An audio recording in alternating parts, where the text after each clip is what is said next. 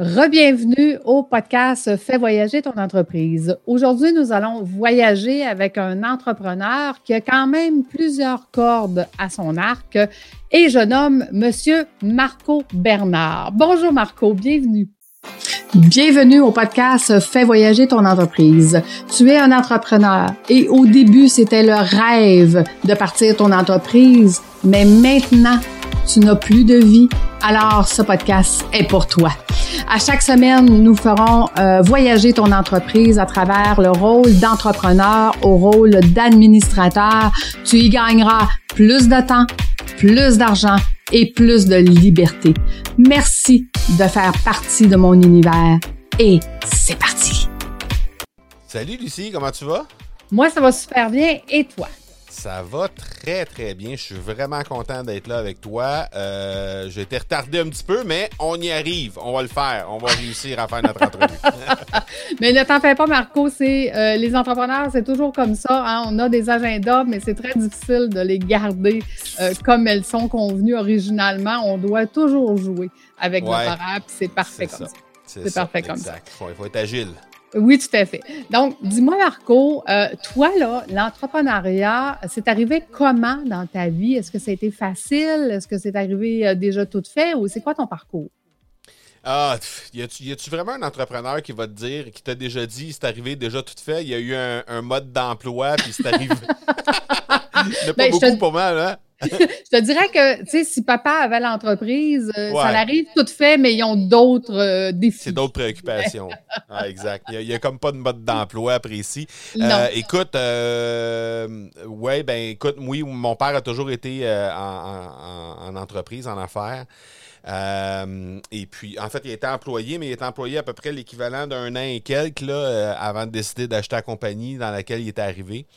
Et puis, euh, ben, c'est ça. Donc, euh, j'ai toujours eu des modèles dans, dans ma vie, des modèles d'entrepreneurs. La majorité de mes oncles aussi, du côté de mon père, étaient entrepreneurs. Donc, euh, ça m'a amené, euh, ça m'a amené à baigner là-dedans très, très, très, rapidement.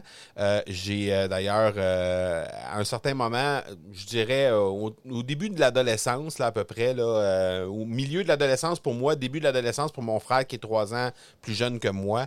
à un moment donné, je me rappelle, on était à un souper, puis mon père nous avait dit à mon frère et à moi, les gars, si jamais vous avez une idée d'entreprise ou quoi que ce soit, puis que vous voulez vous lancer là-dedans, ben parlez-moi-en, puis on va regarder qu'est-ce qu'on peut faire on va, on, va, on, va, on va analyser le, dossier ensemble, puis on va regarder ça.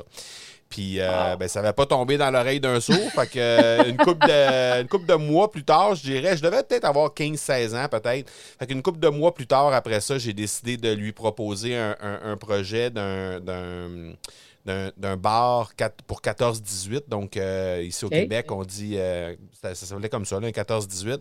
Parce que moi, dans ma jeunesse, étant adolescent, on allait euh, mhm. veiller, entre guillemets, euh, dans, des, euh, dans des bars 14-18. C'est là qu'on allait danser, qu'on allait rencontrer nos futures flammes et tout ça. Fait que c'était là que ça se passait. Puis cet établissement-là avait, avait fermé alors que j'avais à peu près ça 16 ans à peu près, fait que ça avait fermé. Fait que là, ça faisait déjà quelques mois que c'était fermé, fait que j'ai dit, garde, il y a vraiment une, opportunité là, parce que moi, je l'avais vécu à titre de client. Mhm. Il y avait vraiment beaucoup de monde là tout le temps. Et puis, euh, fait qu'on a dit, OK, ben on a, fait une, petite étude de marché, là, rien d'exhaustif, mais vraiment euh, quelque chose d'intéressant, pareil, pour euh, se donner une idée, premièrement, de ce que ça, ce que ça coûtait pour partir ça, s'il y avait des locaux qui étaient disponibles, blablabla. Fait qu'on a fait mhm. vraiment le tour de la question. Puis finalement, ben, on a ouvert un établissement comme ça au centre-ville de Granby. on avait 8400 pieds carrés sur deux étages. C'était vraiment un super C'était un, super, bel établissement où il y avait beaucoup de sécurité. C'était des jeunes étaient très, très, très encadrés. Et puis, euh, on a roulé ça pendant une année et demie. Euh, jusqu'à temps qu'on se rende compte que finalement, il y avait, il y avait, trop de mois qui étaient, qui étaient faibles pour le nombre de mois qui étaient bons. Dans ce domaine-là parce que c'était saisonnier. Tu sais, dans l'été, les jeunes sont, sont en vacances, sont en camping, sont n'importe où. Fait qu'il y a comme un deux mois et demi, trois mois que les jeunes ne sont pas là. Quand le, retour à l'école arrive, ben là, on commence à les revoir un peu. Mhm. Euh, puis après ça, ben, quand il y a les tempêtes d'hiver, ben, les parents ne veulent pas sortir pour venir les reconduire. Dans le temps des fêtes, encore une fois, c'est mort. Fait que, bref, il y avait beaucoup de, de, mauvais, euh, de mauvais côtés. Et puis, euh, en même temps, mais on s'entend, c'est une clientèle qui n'a pas nécessairement beaucoup, beaucoup de sous. C'est des jeunes. Fait que euh, la, dépense moyenne par client là-dedans, c'était vraiment faible. Fait qu'en bout de ligne, on a décidé de tourner ça en bar, en établissement euh, pour adultes après ça. Puis on l'a vendu quelques années plus tard. Mais ça a été ma première vraie expérience parce que j'ai toujours été quelqu'un qui organisait un paquet de trucs, des, ligues de sport euh, à l'école, un paquet de, trucs hein, avec le sport aussi, puis tout ça. Fait que. Euh, toujours été très impliqué là-dedans, mais ma, ma, première vraie expérience entrepreneuriale, ça a été ça. Ben, écoute, c'est fascinant parce que tu es parti d'une passion, de quelque chose que tu aimais, puis tu as dit, ben, regarde, moi, je vais, je vais en faire en entreprise. Puis, effectivement, c'est pas évident. On appelle ça un bar, mais il n'y a pas de boisson, là. Fait que c'est difficile de faire des revenus, là. On vend, on vend juste des bouteilles d'eau et de liqueur, là, finalement. Ouais, ben, oh non, ben, on avait, on avait une offre de service qui était vraiment étoffée pour, pour, pour les besoins de la cause, pour ce qu'on faisait, parce que, écoute, on avait à ce moment-là, euh, on appelle ça des smart drinks. C'est comme l'ancêtre du, du, Red Bull, mettons, on va dire. Euh, après ça, qu'est-ce qu'il y avait d'autre? On avait euh, ben, ça, on avait ça, on avait des bars à bonbons. Fait qu'on avait tout ce qu'on trouve, tout ce qu'on trouvait à l'époque dans des dépanneurs, là, les, fameux bonbons à Saint-Saëns, ces trucs-là, qu'on mettait dans des petits sacs en papier brun, puis tout ça. Fait que ça, on avait ça. Euh, on avait, qu'est-ce qu'on avait? Ben, toutes les barres de chocolat, toutes les chips. Mm-hmm. on avait du popcorn, des machines à popcorn qu'on louait de temps en temps aussi.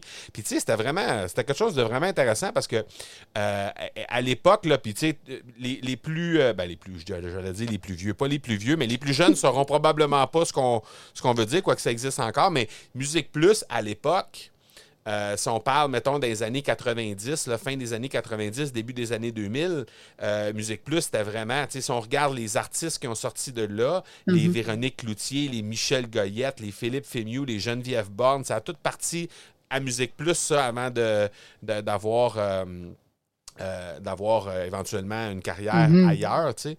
Donc, et c'est toutes des gens qui ont passé chez nous, qui sont venus animer des soirées ah. chez nous dans le bar. Fait que vraiment, on, a on avait, on avait des activités similaire à ce qui se passait dans un bar, un débit de boisson de 18 ans et plus, euh, avec les mêmes, euh, les, mêmes euh, invités qu'on pourrait avoir, les mêmes features qu'on peut dire. Là. Il y a eu des bands, il y a eu des DJ invités, un paquet d'affaires comme ça, qui qu'il y oh. avait dans des bars à l'époque puis qu'il y a encore à certains endroits, peut-être à Montréal, plus dans, en région, il n'y a plus ça, des bars comme ça. À l'époque, il y mhm. avait plusieurs bars à 18 plus à Grimby euh, où j'habite, puis ça, ça, fonctionnait très fort. Mais euh, bref, on avait vraiment des belles activités, mais c'est ça. Donc, il n'y avait pas assez de revenus pour, euh, pour rentabiliser tout ça.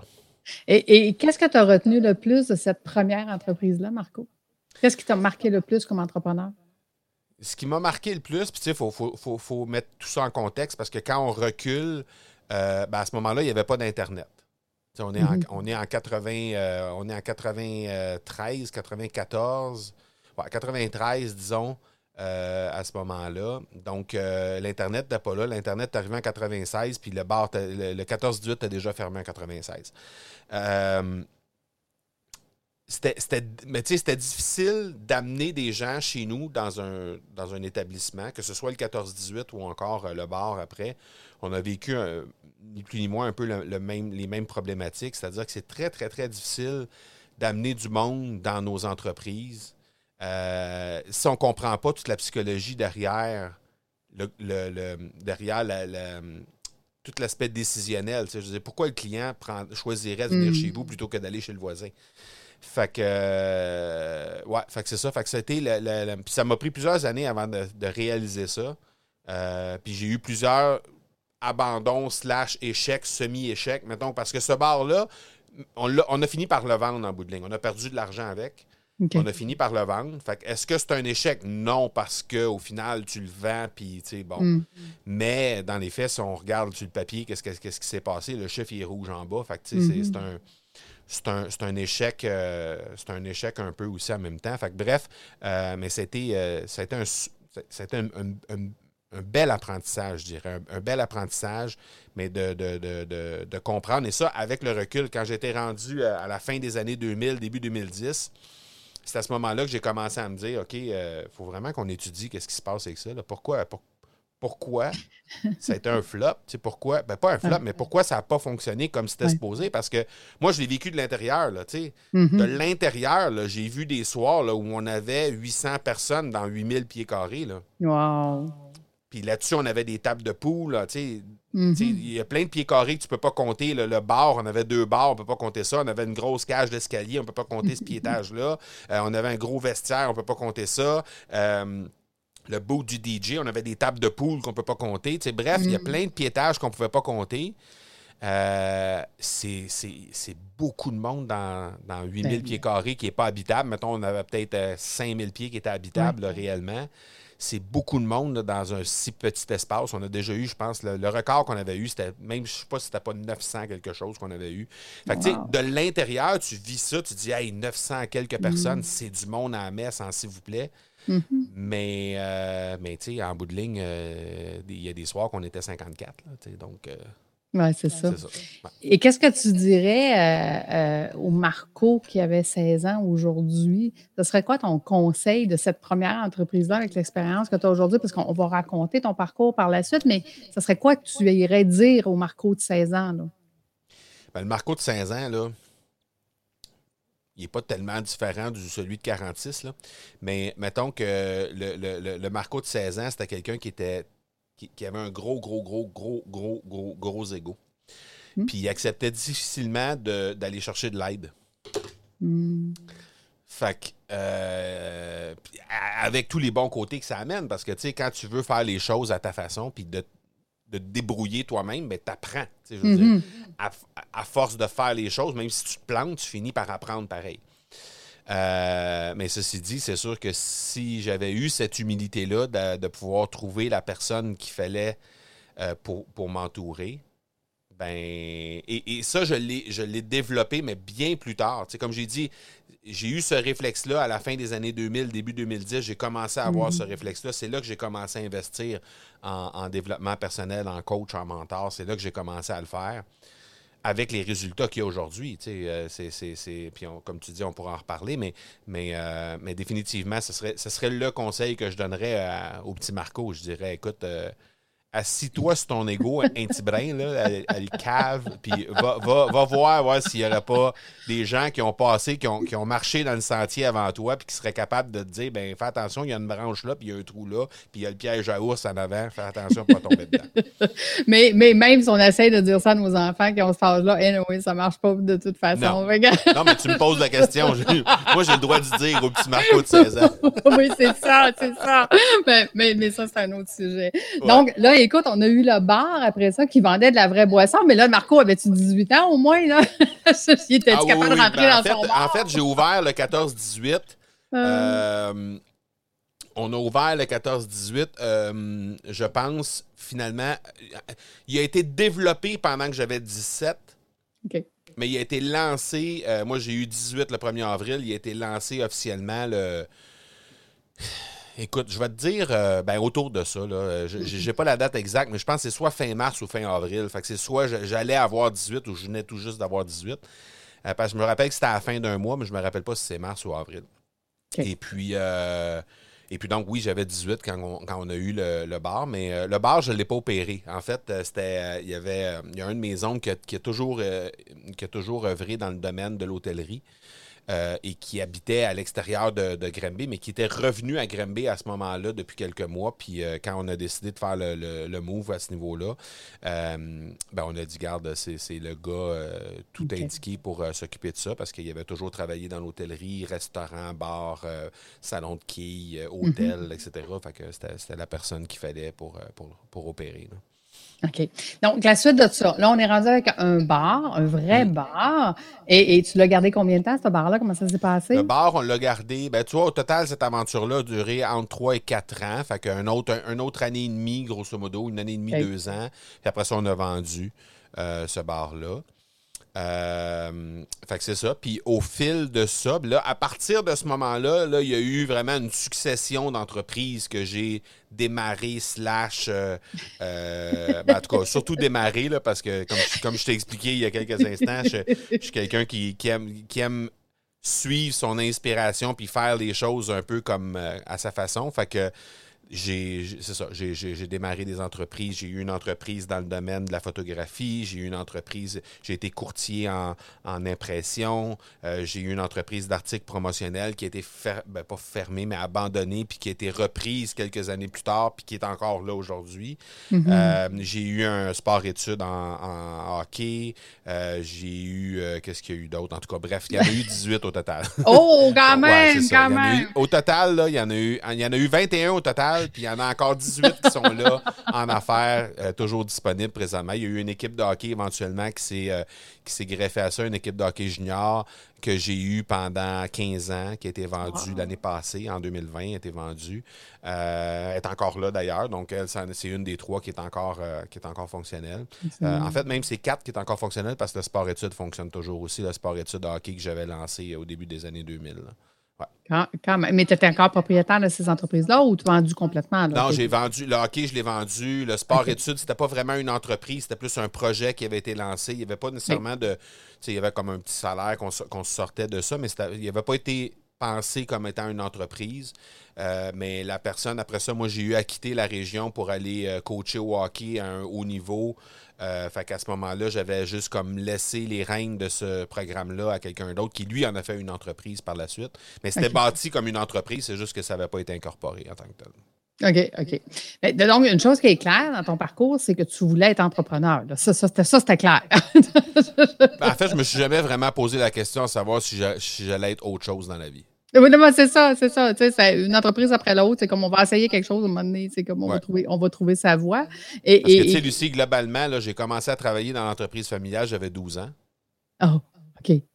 là, j'ai commencé à travailler là. Puis il y a eu deux étés où, j'ai, où à un moment donné, mon père m'a dit Non, non, vas-y, vas-y travailler ailleurs. Vas-y, tu vas voir c'est quoi. Fait qu'il y a deux étés, j'ai été moniteur de terrain de jeu. Oh! J'ai travaillé euh, pendant l'été euh, à titre de, moniteur au baseball. Donc, on enseignait le baseball euh, à titre de de jour, mettons, on va dire ça comme ça. puis j'adorais ça. J'ai toujours été impliqué dans le sport, fait que j'adorais ça. Puis j'ai été aussi salarié à titre d'entraîneur au hockey, dans du hockey de haut niveau, junior majeur, au midget 3. J'ai été, été salarié là. Mais sinon, le reste du temps, j'ai été, euh, été maître de ma destinée. Et, là, euh, suite à ça, euh, à, quel moment tu as, découvert, parce qu'en fait, aujourd'hui, ton entreprise, est-ce que tu dirais que c'est ce que tu as qui a le, qui t'a le plus, pas influencé, mais qui, qui t'a le plus drivé l'entreprise que tu as actuellement ou il y, en, a eu d'autres avant ça? Bien, on a une entreprise familiale que j'opère avec mon père et mon frère. C'est une entreprise où on fait des articles et vêtements promotionnels. Ça, c'est une entreprise qui est là depuis 1956, qui a été rachetée en 80 par mon père. Et puis, à la base, c'est une entreprise qui faisait de la confection de vêtements. On en fait encore d'ailleurs, mais c'est de la confection de vêtements à la base. On a eu jusqu'à 150 employés où on faisait que de la confection de vêtements à un certain moment. Puis bon, avec, euh, disons, le, tournant de l'année 2000, à peu près, plus ou moins autour des années 2000, euh, d'abord, il y a eu le Mexique qui s'est pointé. Après ça, il y a mhm. eu la Chine qui est arrivée. Puis après ça, ben, tous les pays d'Orient qui se sont, euh, qui se sont greffés à ça. Ça a fait qu'il y a eu, au Canada, on a passé de 88 000 travailleurs dans le domaine de, la confection de vêtements à moins de 10 000 en l'espace d'une année. Hmm. Fait que c'était littéralement, euh, ça a vraiment, euh, tout le monde, le, domaine complet a été mis sur le cul euh, à partir du moment où la Chine puis l'Orient s'est mis dans le décor. C'est mais donc, ouais, c'est ça. Donc, cette entreprise-là, donc c'est là qu'on a décidé de, greffer à ça un un département qui faisait des articles et vêtements promotionnels parce que ça, ben, il fallait le faire ici, il fallait le sourcer ici euh, directement au mhm. Québec. Donc, euh, on a fait ça. On a développé ça graduellement. On a 200 000 de chiffre d'affaires. L'année d'après, on était à 300. L'année d'après, 350. L'année d'après, 500.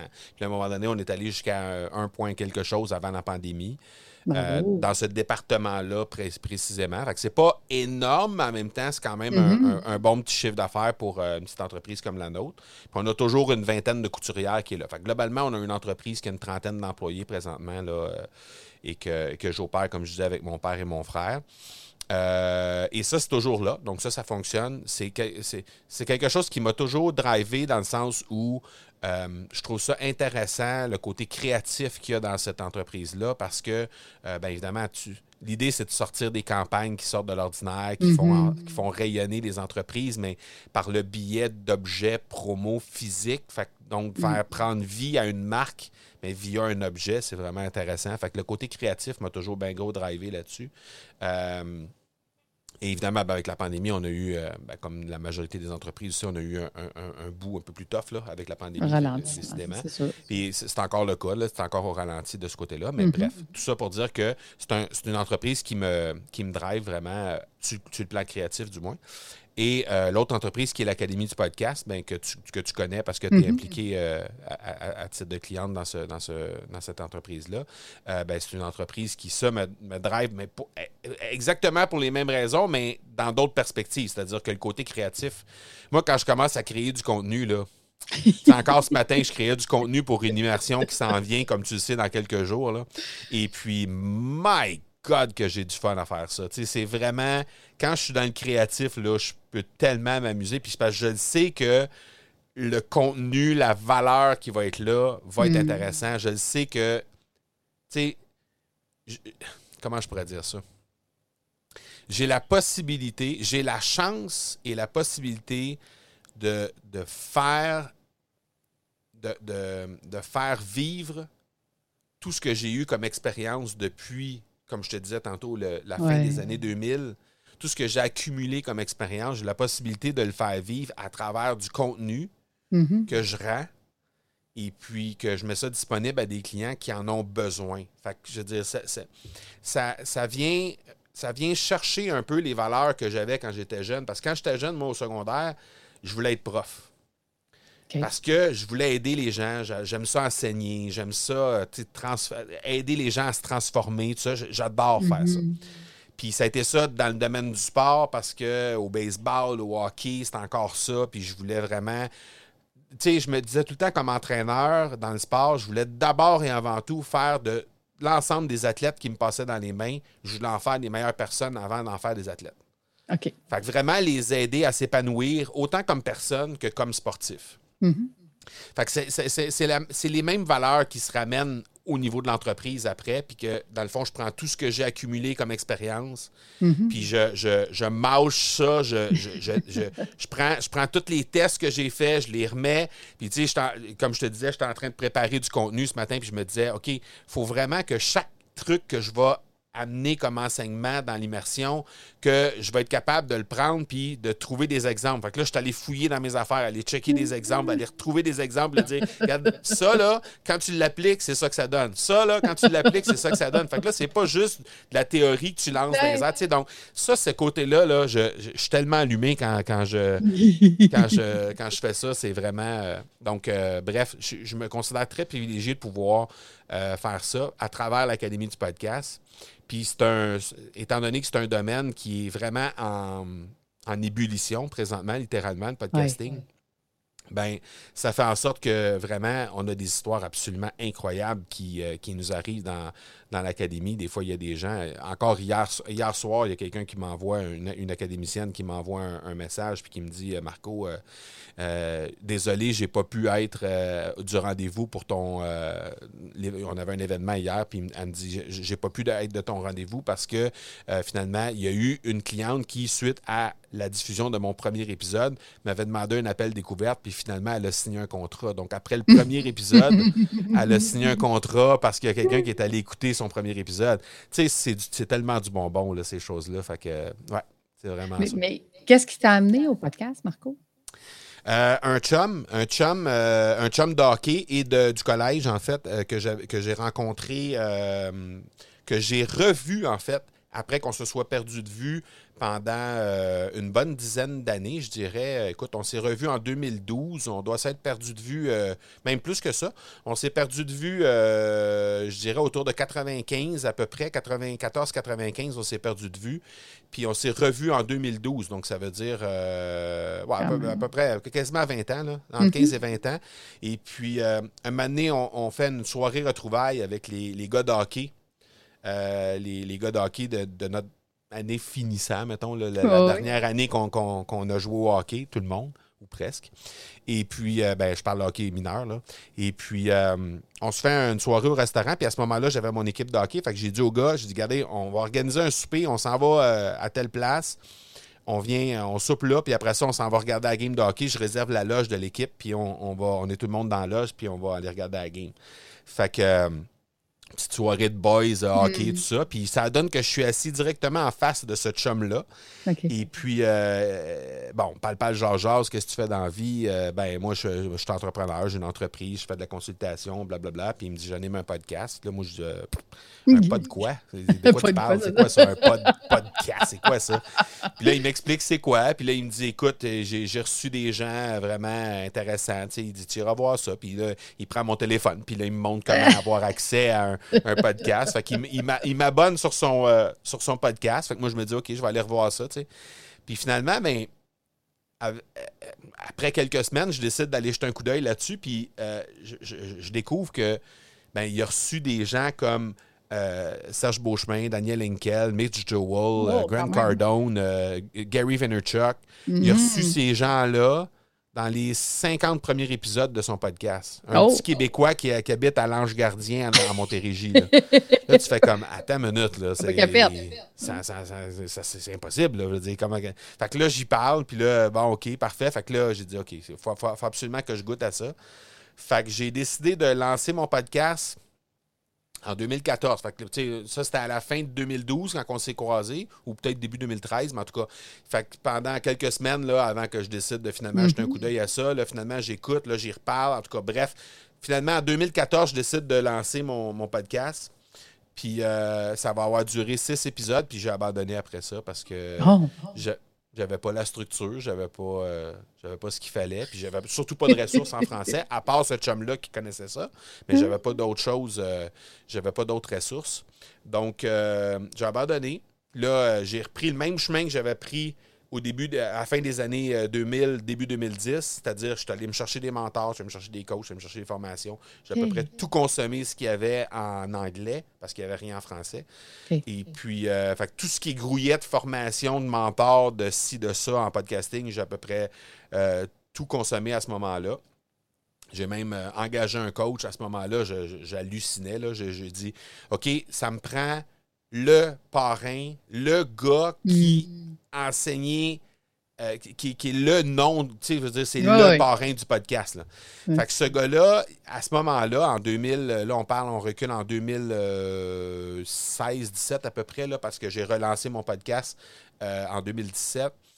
Euh, ce gars-là avait coaché, avait mis au monde à peu près 40% des podcasters qui étaient dans le top 100 de iTunes. Ah, Toutes catégories confondues. C'était littéralement le nom à mhm. avoir.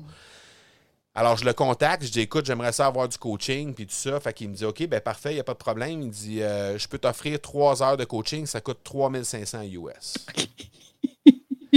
Là, après avoir ramassé mes dents, j'ai dit OK, 3500. Hey, je n'étais pas proche d'avoir déjà investi ça dans un coach, dans un mentor ou dans une formation. Je n'étais pas proche. Là. Fait que j'ai dit OK, j'y vais. Oh, OK. T'as vu ça, écoute, t'as-tu vu ça comme euh, une dépense ou un investissement à ce moment-là? Euh, les deux. les deux. les deux parce que les deux parce que quand on dirait que quand tu l'as jamais vécu, au départ, ton, ton premier réflexe, c'est ça va me coûter ça. Mm-hmm. Parce que tu vois pas, tu, peux pas voir la retombée.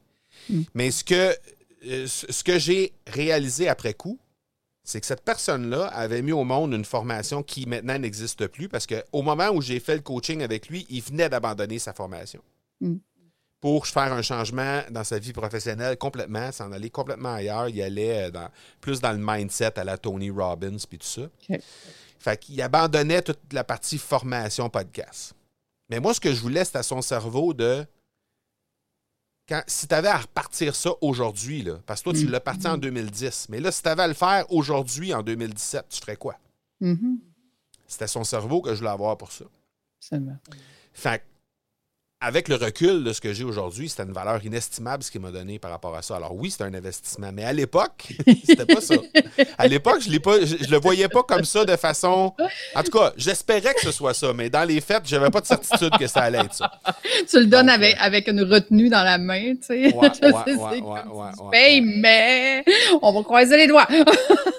j'ai longtemps, euh, Lucie, j'ai longtemps mis un screenshot de cette facture-là dans mes webinaires pour dire à quel point, à un certain moment, il faut que tu crois en toi, puis il faut que tu fasses le shift de dire Hey, là, il est temps que, un, je décide de me prendre en main, deux, j'aille chercher les ressources, les outils que j'ai besoin. Puis, pour revenir à ce que je te disais tantôt, les gens qui ont déjà marché le sentier avant toi, il l'avait lancé, cette entreprise-là, lui, puis il l'a mm-hmm. roulé pendant sept ans de temps. Pourquoi je me priverais d'avoir le cerveau de ce gars-là pendant trois heures de temps avec moi? Hey, tu peux-tu te dire que je me préparais vraiment pour ces rencontres-là.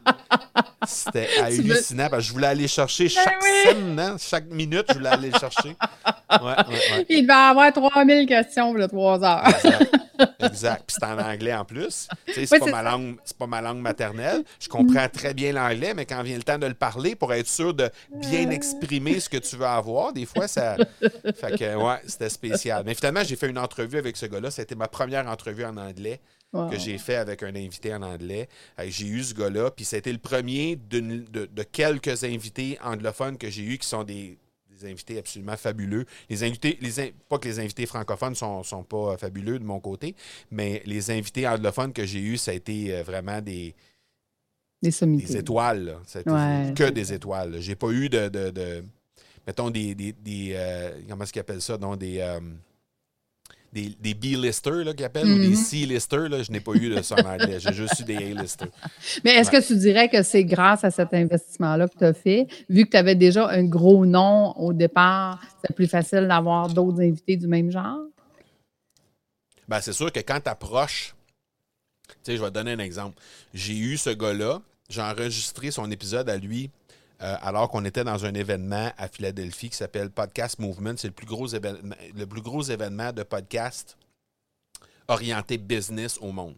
OK aux États-Unis. C'est 3, 4. Ils doivent être, euh, ils sont peut-être rendus, mais là, peut-être avec la pandémie, ça a réduit. Mais la dernière fois, là, ce que j'avais entendu, c'était 3500 personnes qui étaient là, hmm. de 3500 podcasters qui étaient là pour orienter business. Vraiment une track business. Parce qu'il y a le Paris Podcast Festival qui est encore plus gros que ça, mais il n'y a pas de track business nécessairement. C'est vraiment hmm. plus euh, pour euh, amener les gens, sensibiliser les gens au podcast et tout ça, puis c'est gratuit. Alors, j'ai fait l'entrevue avec cette personne-là directement pendant l'événement. Il s'appelle Cliff. Donc, j'ai fait l'entrevue avec Cliff à ce moment-là. Et j'avais relancé pendant près de six mois le directeur de Google Podcast. Google Podcast venait tout juste de lancer son application qui avant s'appelait Google Play. Mais depuis que ça s'appelle Google Podcast, ils ont nommé un directeur en charge de ça. Puis ce directeur-là, ben, je courais après pour l'avoir en entrevue parce que je, lançais mon podcast qui s'appelle l'Académie du podcast. Aujourd'hui, on est rendu à 180 épisodes à peu près. Mais ça, c'est l'épisode 2 et 3 que je te parle. Donc, 2, c'était Cliff, puis 3, c'était Zach ou vice-versa. Euh, Zach étant le directeur de Google Podcast. Et quand j'ai parlé avec Zach, au début, c'était comme, tu sais, poli, ben, mm. pas trop, mm-hmm. tu sais. Puis quand j'ai dit, ben, mon, mon, premier épisode en anglais, ça va être l'épisode avec Cliff, là, il fait comme. OK, oh. là, j'ai commencé à avoir son attention. Oui, oui, c'est ça. Ben là, tu es en train de me dire, Marco, qu'une clé du succès, il faut que je paye quelqu'un pour être sur mon podcast qui est très connu, qui est une étoile. C'est ça? non, parce que, ben, Cliff, je ne l'ai pas payé. Non, non, je comprends. Je ne l'ai pas payé pour être sur le podcast. Je l'ai engagé comme coach. Oui, oui, oui. Mais le, le tu sais, est-ce qu'il m'aurait. Je pense qu'il m'aurait dit oui, pareil, parce que c'est quelqu'un comme ça. C'est quelqu'un qui, euh, spontanément, va aller sur pas mal toutes les shows auxquelles. En tout cas, si je, me fie à ce qu'il faisait à l'époque. Est-ce que c'est encore comme ça aujourd'hui? Je, pense que oui, parce que pour le suivre un peu euh, mm-hmm. à, distance, euh, je pense qu'il n'a pas changé de mindset par rapport à ça. et tu sais, c'est beaucoup plus facile qu'on pense aller chercher des gens pour être. pour être sur notre podcast, pour être invité sur notre podcast. des invités, même si c'est des invités de marque, quand on s'y prend comme il faut pour attirer ces gens-là, c'est, euh, je te dirais, facile d'avoir un score de 7-8 sur 10. Oui, bien, en fait, c'est ce que tu apprends dans l'académie, effectivement. Et, c'est pour ça qu'on va chercher des, coachs euh, comme toi. Ou, et tu es, de, mémoire, tu es un des seuls euh, francophones encore à ce jour? Oui, non, mais il y en a, là. Tu sais, quand on a lancé l'Académie du podcast à la fin de l'année 2018, on était les seuls. Il n'y avait personne d'autre. Il y avait des consultants. Il y avait des gens qui faisaient de la production de podcasts, il y en avait. Oh, ou des gens qui pouvaient être consultés. Que, que tu pouvais consulter pour t'aider à démarrer un podcast en tant qu'entreprise, mais des formateurs, des gens qui avaient une formation en ligne ou de l'accompagnement continu comme on offre, mhm. ça, il n'y en avait pas. Là, depuis, il y en a eu. Ah il, y en, a eu qui se sont, euh, qui se sont greffés, spécialement depuis la pandémie. J'en voyais un justement euh, il y a quelques jours à peine sur LinkedIn. Il y avait une, formation, une espèce de de formation euh, sur plusieurs semaines, là, un accompagnement sur plusieurs semaines pour aider à lancer le podcast. Donc, puis c'est très correct, là, je veux dire, euh, il y a tellement à faire au niveau du podcast. Euh, il y a tellement à faire pour aider à faire connaître le podcast. Mm-hmm. En anglais, il y en a des tonnes, mais en français, il n'y en avait pas beaucoup. Puis là, ben, il commence à en avoir de plus en plus, puis c'est très, très, très correct. Parce que nous, chez nous, ben, on, a, on a notre façon de se démarquer. Puis ailleurs, ben, il y auront d'autres choses pour se démarquer. Ah, puis c'est très correct parce que ça veut dire juste qu'il va y avoir une offre qui va être un peu plus intéressante, puis ça va faire en sorte que le podcast va être encore plus euh, euh, valorisé partout, puis euh, il, va avoir, il va être plus accessible aussi de la bonne façon parce qu'il y a une statistique qui est vraiment difficile à entendre au niveau du podcast, c'est qu'il y a 80% des podcasts qui ne se rendent pas au septième épisode. Puis ça, hmm. ben, très, très, très souvent, ça vient du fait que les gens n'ont pas de structure au départ. Je l'ai dit tantôt, moi, au sixième, j'ai abandonné mon premier parce que je n'avais pas de structure derrière. Une fois que j'ai eu ma structure et que j'ai décidé de commencer à lancer ça, ben, j'avais au moins ce qu'il fallait pour m'amener des bons, des bons invités puis faire en sorte que j'avais euh, ce qu'il fallait pour avoir une belle histoire avec mon podcast. Et puis, euh, par la suite, ben, j'ai greffé à ça des stratégies de com que euh, que j'ai expérimenté au départ avec mon podcast et quand j'ai vu les résultats que j'ai transformés dans ma formation, que j'ai ajouté à ce qu'on a dans la formation pour faire en mhm. sorte que c'était pas juste une histoire de comment lancer son podcast, comment faire la structure derrière, comment trouver le nom, et la technique derrière tout ça, puis après ça, la promotion, le marketing. C'était pas juste ça, c'était la monétisation, c'était vraiment la, la, la, la, conversion, comment convertir les gens et tout ça. Fait qu'on a ajouté tout un module complet qui allait directement euh, en lien avec ça suite à des tests que j'ai faits, puis à des, euh, à des, euh, des, stratégies que je suis allé chercher à droite et à gauche dans plein mhm. d'autres domaines, mais que j'ai adapté au podcasting pour faire qu'on puisse être capable de le faire aujourd'hui puis d'en bénéficier. Parce que, euh, dis-moi, il y en a qui peuvent vivre seulement du podcast. Là. Ils peuvent faire ah, ben que ça et très bien vivre, faire une belle ben vie. Oui, ben oui, ben oui. Ben, on a juste à penser. Mike Ward, l'année passée, il avait, il avait, donné la statistique. Son, son podcast sous écoute a généré 400 000 400 000 pendant l'année 2020. Hum. on a juste. Puis là, on parle pas de. Je, parle pas d'un Américain ou je parle pas de. Je suis en train de parler d'un Québécois. Là, et je pourrais même aller jusqu'à dire un petit Québécois parce que on s'entend, Mike Ward, c'est pas Yvon Deschamps. Là, c'est pas, ben, pas tout le monde qui l'aime. Il, y a, une marché, il y a, une niche, il y a une niche de, de, de gens. Fait que c'est pas, euh, pas le grand public en général. Exactement. Puis c'est un très bon humoriste, mais c'est un humoriste qui est très niché, très, très précis. Il est très. Euh, euh, c'est un, humour qui est décapant, qui est corrosif ah même à la limite. Fait que, je ne sais pas tout le monde qui aime ça. Puis, euh, donc, euh, je pourrais pas, je, le qualifierais pas de grand humoriste, je le qualifierais de, d'un humoriste qui a réussi dans sa niche très précise. Et, et ben c'est ça. Donc, il a réussi à aller chercher des beaux revenus avec ça. Fait il y a plein de façons de monétiser un podcast, mais je pense que la plus belle qualité du podcast, c'est euh, le fait de pouvoir développer la relation, euh, la relation émotionnelle et la, relation de proximité avec ton audience. À mon avis, c'est ça la grosse. Euh, ce que je remarque, moi, c'est que depuis que j'ai. Depuis que j'ai mis de l'avant ces stratégies de comme-là dont je te parlais, on, mm-hmm. appelle ça la vente par infusion dans, dans l'Académie du podcast. Donc, depuis qu'on a mis de l'avant ces stratégies-là, puis qu'on les a testées, puis qu'on les applique, Évidemment, après ça, on les a, on les a brandés comme vente par infusion, puis on les a mis dans notre plateforme. Mhm. Mais depuis qu'on applique ça, ce que je remarque, c'est que graduellement, on a un client qui arrive, disons, au mois de septembre. Et là, je regarde parce qu'on a dans, notre ce qu'on peut appeler notre CRM, notre mhm. fameux notre outil de vente, si on peut dire, notre outil de communication avec les clients. ce que je remarque, c'est que le client est arrivé depuis le mois de janvier. Mm-hmm. Et là, whoop, il a consommé un podcast, il a consommé un épisode ici, il a fait ça, il a téléchargé un, item qu'on a, qu'on a annoncé dans un podcast parce qu'on a développé ces stratégies de comme-là, puis on lui a vendu comment, pourquoi c'est important pour lui de faire un pas de plus vers nous, un pas de plus vers nous. Puis un moment donné, ben, cette relation de confiance-là se bâtit au fil du temps. Puis quand on arrive à un certain moment où là, vraiment, il y a un déclic qui se fait chez le client, ben on est le no-brainer pour faire pour faire affaire avec nous. Là, Donc, euh, euh, je remarque qu'il y a beaucoup de clients qui sont là depuis des mois, mais qui finalement réussissent, finissent par acheter parce qu'au fil du temps, on a bâti cette confiance-là avec eux. Bien, en fait, c'est ce, qui est le fun avec le podcast, c'est que peu importe euh, ton expertise ou ce que tu as à dire, on peut se trouver une audience. On disait, Mike, Ward, c'en est un exemple où est-ce qu'il y avait une niche particulière, mais chaque, je pense que chaque individu peut trouver une audience qui lui ressemble, qui est intéressée à ce qu'il a à dire, si tu as une expertise ou tu as quelque chose à dire en particulier. Ben exactement. Puis, puis tu sais, cette, relation de, proximité-là vient essentiellement du fait que le podcast, c'est le format de création de contenu qui te permet d'avoir le plus grand nombre de minutes passées avec ton auditeur. Le temps moyen d'attention sur un podcast, c'est 30 minutes. Hmm. Le plus proche, c'est dans de la vidéo, puis on est à 4 minutes. tout le reste est en bas de ça. Donc, les publications, les blogs, tout ça, c'est tout en bas de ça. Hmm. Donc, on parle de, huit fois plus de temps. Donc, c'est sûr que oui, on va avoir moins de gens qui vont être là sur un podcast parce que c'est plus difficile à découvrir un podcast. Mm-hmm. La vidéo, si tu la mets sur YouTube, ben, tu as toute la machine de Google qui est là derrière pour te référencer. C'est beaucoup plus facile de te trouver. Le podcast, c'est plus difficile. La découvrabilité du podcast, c'est plus difficile. C'est une autre façon de, de promouvoir, c'est une autre façon de faire le marketing. Mais une fois que la personne est chez vous, ben là, tu as le temps d'y parler, tu as le temps de développer la relation avec elle.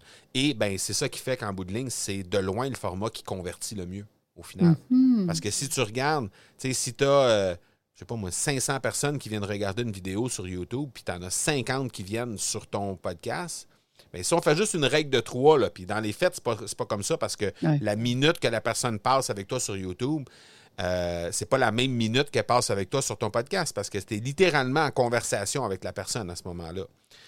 Euh, mais juste x8, je veux dire, on a la même statistique. Je veux dire, si on a 50, 60 personnes qui viennent regarder, euh, qui viennent écouter un podcast, puis on en a 500 sur YouTube, mais ben, on a la mm-hmm. même statistique là, en temps d'écoute. Fait que, en bout de ligne, c'est ça. C'est vraiment, c'est vraiment, c'est juste pas les mêmes objectifs.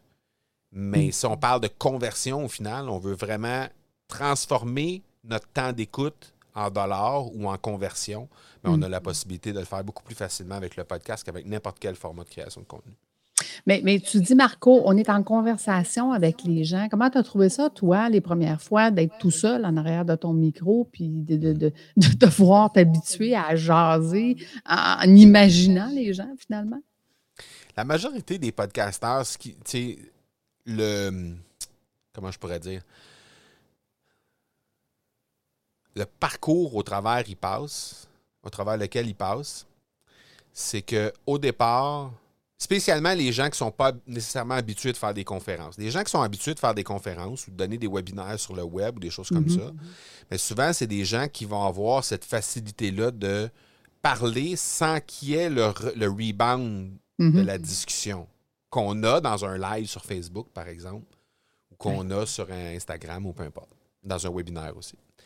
Donc, si on fait abstraction du côté commentaire, du côté interaction, ces gens-là, souvent, ont cette habitude-là et on le sent. Les gens qui ont une habitude au niveau de la conférence et tout ça, ben, ces gens-là, quand ils arrivent en podcast, sont moins dans leur tête. Hmm. Ils sont vraiment, ils, ils, savent, ils ont, le, contenu, ils, comprennent, ils, sont capables de le livrer, puis il n'y a pas de souci. Euh, alors que ceux qui ne sont pas habitués, ben, ils ont ce réflexe-là à développer de devoir sortir de leur tête puis vraiment de livrer les choses à la base avec leur cœur. Comme mm. on est capable de le faire quand on est en conversation. Parce que quand on est en conversation, on n'est pas en train de lire quelque chose. On n'est pas en train de lire un bullet. Même si c'est juste des bullet points, on n'est pas en train de faire ça. On n'a pas une conversation avec euh, une liste de cases à cocher, puis OK, je t'ai parlé de ça, OK, je t'ai parlé de ça. On est en discussion. Donc vraiment, ça va venir plus, ça va être plus authentique, ça va être mm. aussi plus vulnérable. Et, euh, mais ça, ça vient avec la pratique, ça vient avec. Euh, puis oui, il y a des trucs là, qu'on, peut mettre de l'avant, mais ça vient beaucoup avec l'expérience, avec la pratique, avec le fait de le faire. Puis petit à petit, ben, on vient qu'on on, a, on apprivoise cette petite, bébête-là de micro qu'on a devant nous. Puis, ben, on discute avec notre micro comme on discute avec Pierre, Jean ou Jacques. à la limite, on, met des, des, belles photos de Pierre, Jean, Jacques, puis on jase avec nos photos. Dis-moi, Marco, euh, qu'est-ce que, est-ce qu'il y a un aspect du podcast euh, qui, un jour, t'a déjà. Euh, pas fait pleurer, mais qui, qui, qui, t'a vraiment. Ah, ça, c'est plate. C'est plate comment ça s'est passé. Oui, ouais. Un côté peut-être plus difficile du podcast qui est venu te toucher? Le plus difficile, je pense, dans le podcast, c'est l'interaction avec son auditoire. Qu'est-ce que tu veux dire? Parce que on a beau dire, on, sort les statistiques de notre show, on dit, OK, j'ai eu 100 personnes qui viennent en moyenne à chaque fois sur mon, mon, show, j'en ai 50 ou j'en ai 500, peu importe. Mais dans les faits, on ne les voit pas, ces gens-là. Hmm. On n'est pas capable de mettre de nom dessus. parce que la personne, elle a beau être abonnée à notre podcast, on ne sait pas si elle est abonnée à notre podcast. C'est ça. Fait que ça, c'est le côté plate. Mais c'est pour ça que je dis aux gens, arrêtez de regarder vos statistiques. Ben, je suis correct, je ne les ai jamais regardés. Fait que... j'ai aucune idée. Moi, moi, je continue. Je ne sais pas s'il y en a qui m'écoutent. Fait que... Parfait. On le saura. Ben, regarde, on va inviter les gens à nous écrire. Tiens, Lucie. Écrivez-nous si vous avez, si vous êtes rendu là dans cet épisode-là et que vous nous écoutez. Démontrez-nous que vous nous écoutez, s'il vous plaît. On-tu de mettre des likes, quelque chose à quelque part? Ah, ben, envoyez-nous un. Hein? Venez nous écrire sur nos pages Facebook, envoyez juste un cœur ou un thumbs up, ça. va être, tu sais, bon. J'ai écouté ton podcast. Exact. exact. Parce que oui, c'est vrai, c'est le côté difficile, ça. Mais dans les faits, Lucie, ce qui arrive, c'est que il y, a, des façons de mesurer. comme je te disais tantôt, moi, je regarde dans mon CRM, je le vois, les gens ont cliqué pour aller écouter un épisode. Ils ont écouté le Christy d'épisode, là. Je veux dire, je le sais qui ont écouté l'épisode. moi, j'ai peur d'aller voir. tu peux non, mais dans le sens, mais, mais, la statistique, elle vient pas de ma plateforme d'hébergement qui me dit que j'ai tant, de, tant, de statistiques. Elle me vient de mon CRM qui me dit précisément qui a écouté l'épisode. Ah, OK, ben je suis pas rendu là. Fait que tu m'as ceux qui sont dans mon CRM, ces gens-là, je le sais s'ils écoutent ou pas. Parce que si je l'analyse, étape par étape. Puis dans le fond, ce que, ce que j'ai fait, c'est pas compliqué, c'est que j'ai pris, disons qu'on a une promotion, on a 45 nouveaux clients qui arrivent. Je prends, je prends ces 45 clients-là, j'imprime les fiches clients. Je les ai ici, les fiches clients. J'en ai 20 euh, devant toi là, présentement. On n'est pas à l'audio, on, on se voit, là, euh, Lucie et moi, mais, mais j'ai une vingtaine de fiches clients ici que j'ai imprimées parce que je voulais analyser justement c'est quoi le parcours de cette personne-là, qu'est-ce qu'elle ouvre, qu'est-ce qu'elle ouvre pas? Aller pousser plus loin l'analyse. Puis c'est là que je me rends compte que la personne qui achète, dans 80% des cas, c'est quelqu'un qui a déjà consommé un podcast parce qu'elle a cliqué à un quelque part dans les derniers mois, elle a cliqué sur un lien qui l'amène sur un épisode. Hmm. Donc, après ça, elle a-tu écouté au complet? Elle a-tu écouté 5 minutes? Elle a-tu écouté 30 secondes pas été tannée? Je le sais pas. Ça, j'ai pas cette statistique-là. Mais je sais qu'elle a cliqué et qu'elle s'est rendue à écouter au moins les premières secondes. Ben, mais, ça, doit faire, ça doit faire du bien, au moins, de savoir que tu fais, tu fais quelque chose puis ça convertit ce que tu fais. Ben Donc, les gens sont intéressés à ce que tu. Ben C'est comme je dis, quand, on est un jeune podcasteur comme moi, puis on a peur de regarder ces statistiques-là, je me dis, je pense que je vais regarder dans un an. je pas, pas tout de suite. À moins qu'il y ait quelqu'un qui m'écrive, tu sais, Lucie, j'ai acheté euh, grâce à ton podcast. Je vais peut-être commencer à regarder les chiffres, mais, mais tu sais, Lucie, je t'invite à. Regarde, ce que, puis, puis je, le fais, euh, je le fais euh, souvent avec, avec euh, les académiciens. Pose la question. Tu sais, hmm. mettons, la personne arrive dans ton univers, là, un petit formulaire qui dit, je ne sais pas moi, par où tu es arrivé, as-tu déjà écouté mon podcast, tu sais, as-tu déjà vu un live sur Facebook, es-tu abonné à mon groupe Facebook? Juste, juste ces trucs-là, un petit, un petit questionnaire qui prend trois minutes à répondre, puis tu vas l'avoir, l'information.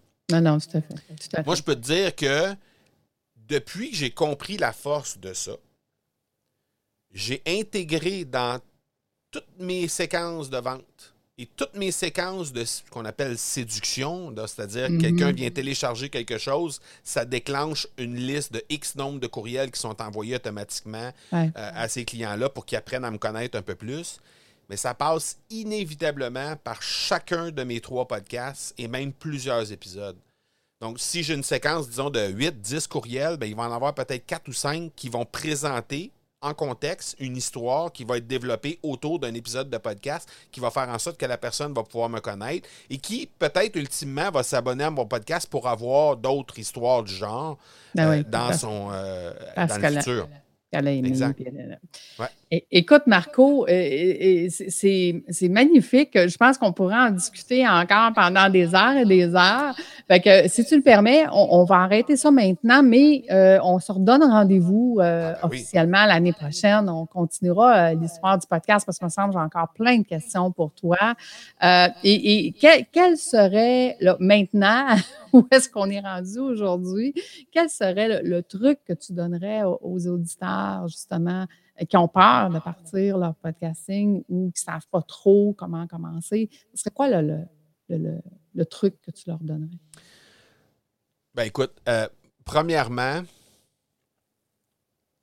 je vais t'en donner deux. C'est correct? Ah, c'est parfait, c'est parfait.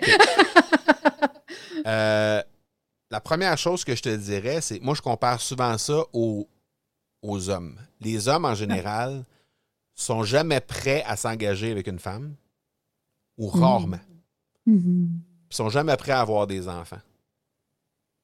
Mais mm. dans les faits, là, le jour où il y a un déclic qui se fait, où, on rencontre la bonne madame, où euh, on décide de le faire, on décide de faire le pas, on se rend compte qu'on était bien plus près qu'on pensait. Que ce soit pour ah. l'enfant. Le jour où on, apprend que notre conjointe est enceinte, là, mm. on a la grosse panique s'installe. j'ai passé par là, je n'ai quatre. Là. j'ai passé par là. As-tu eu quatre paniques? Ah, la première fois, littéralement, là, là, une rencontre d'un soir, je peux te dire que ça peut difficilement être le plus paniquant que ça. Mais, mais, avec le recul, quand tu te dis, OK, sur le coup, c'est sûr, c'est, c'est la pire affaire qui peut m'arriver. Puis avec le recul, à quelques semaines, quelques mois plus tard, c'est la plus belle chose qui peut m'arriver. Oui, c'est ça. Hein? Ben, c'est la même chose avec le podcast. On n'est jamais réellement prêt. Mais dans les faits, on est prêt. Parce que si tu fais juste te poser la question, je devrais-tu me lancer un podcast? C'est parce que déjà, tu as un message à passer. Fait que si tu as un message à passer, tu es prêt. Là, après ça, le reste, la seule chose qui te reste à faire, ça, c'est mon deuxième truc, c'est de t'équiper. C'est d'essayer d'avoir ce qu'il faut comme ressources, comme euh, gens autour de toi qui vont t'aider à, lancer ça. on a un challenge qui est là, qu'on anime plusieurs euh, fois par année. Mm-hmm. Euh, qui est, gratuit. qui est gratuit, ben oui, c'est gratuit. Là, dépendant le moment où vous écoutez cet épisode-là, mais ben, c'est disponible. academypodcast.com baroblique challenge. Puis ben, le prochain va être annoncé euh, selon le moment où vous prenez cet épisode-là. Mais, euh, mais c'est ça. Donc, euh, à partir de là, ben, c'est d'aller. Ça ça, ça donne toute la base parce que le challenge, c'est lance ton podcast qui cartonne en cinq jours. Fait que ça, c'est un challenge intense sur cinq jours qui va te permettre de vraiment lancer, mais aussi avoir les bons réflexes, le bon mindset autour de ton podcast pour vraiment partir ça du bon pied. Fait que ça, on offre ça pour les gens. Puis ceux qui veulent avoir des ressources supplémentaires, ben, on leur offre les ressources supplémentaires à la fin du challenge. Ceux qui veulent poursuivre avec nous dans l'Académie du podcast par la suite et pouvoir côtoyer des gens aussi exceptionnels que toi, Lucie. Voilà. Oh, mais écoute, c'est trop gentil, euh, Marco. Mais je m'en allais, je te retourner justement le, le, compliment, te dire, écoute, un gros merci. Euh, c'est vraiment des pépites que tu nous as données aujourd'hui. Puis je pense que euh, à, moins d'être comme moi qui passe mon temps à dire à mon chum, je vais t'abonner à un podcast, tu vas jaser, puis je vais, je vais être, à moins que ce soit la, la, conjointe qui pose quelqu'un, partez votre podcast parce que c'est tellement plaisant d'être capable justement d'avoir cette, euh, cette proximité-là. Puis moi, ben, j'ai suivi le challenge de Marco et c'est ce qui fait qu'aujourd'hui, j'ai mon podcast. Puis aujourd'hui, ben, je le désire justement de l'améliorer. Donc, c'est pour ça. J'ai toujours dit à mes entrepreneurs, tu as deux façons d'apprendre. C'est soit que tu fais des essais-erreurs qui coûtent très cher, et je pense que Marco, tu nous as raconté dans ton parcours que tu en as fait quelques-unes, euh, ou bien tu te fais accompagner, puis ça va beaucoup plus vite, puis on évite on évite justement. Ça ne coûte pas nécessairement moins cher, mais il y a beaucoup moins de stress. il y a moins de stress, c'est beaucoup plus vite. Hein, tu vas réussir, puis beaucoup plus vite, fait que tu risques moins de lâcher au bout de la ligne parce que tu vas avoir un résultat. Tout à fait. Écoute, un grand merci. C'est un grand bonheur de te recevoir aujourd'hui. Euh, donc, euh, je tiens à dire merci aux gens qui nous ont écoutés et qui euh, nous suivent à, chaque semaine. Donc, c'est un rendez-vous. On se revoit bientôt. Puis encore merci, Marco. merci à toi. Merci beaucoup de l'invitation, Lucie. C'est un grand plaisir. Merci tout le monde. Bonne journée.